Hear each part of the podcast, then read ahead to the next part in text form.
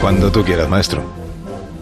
Damas y caballeros, interrumpimos nuestro programa no para anunciarles que los marcianos están invadiendo la Tierra, sino para informarles que la Organización Mundial de la Salud alerta a los países que no se toman en serio la epidemia, que esto no es una broma ni un simulacro.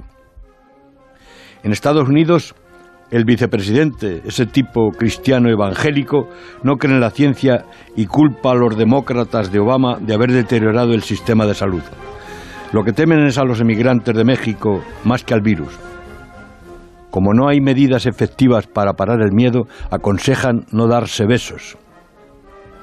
Mis vecinas, mis amigas compran alimentos no perecederos y sacan el dinero del banco. Hacen acopio de legumbres que no caducan 300 millones de alumnos, 300 millones, están siendo, están sin ir a clase. El IBEX cayó ayer un 2,55%. Sube el precio del oro. El mundo está al borde de la recesión. Hay 11 ancianos infectados en una residencia de Madrid. Se ocultan datos. Los antivirales no funcionan, pero ya se sabe que no hay medicina para el miedo. Las religiones están fundadas sobre el pánico y las ciudades santos estos días están sin peregrinos. Decenas de personas hacen cola en la iglesia de Jesús de Medinaceli a pesar de que los padres capuchinos han informado de que no se celebrarán ni besamanos ni besapiés del primer viernes de mes. Hay quien cree que Dios provoca pestes y tsunamis para castigar los pecados de los hombres, pero yo no creo que Dios sea tan canalla.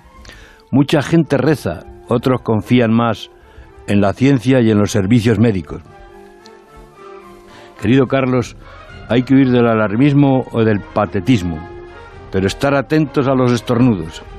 Mientras tanto, recordemos a Horacio en sus poemas, que alegre en sus discursos cuando canta al ocio, al dulce vino y al amor.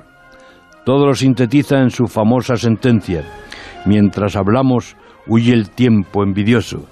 Vive el día de hoy, captúralo, no fíes del incierto mañana. Viva el vino.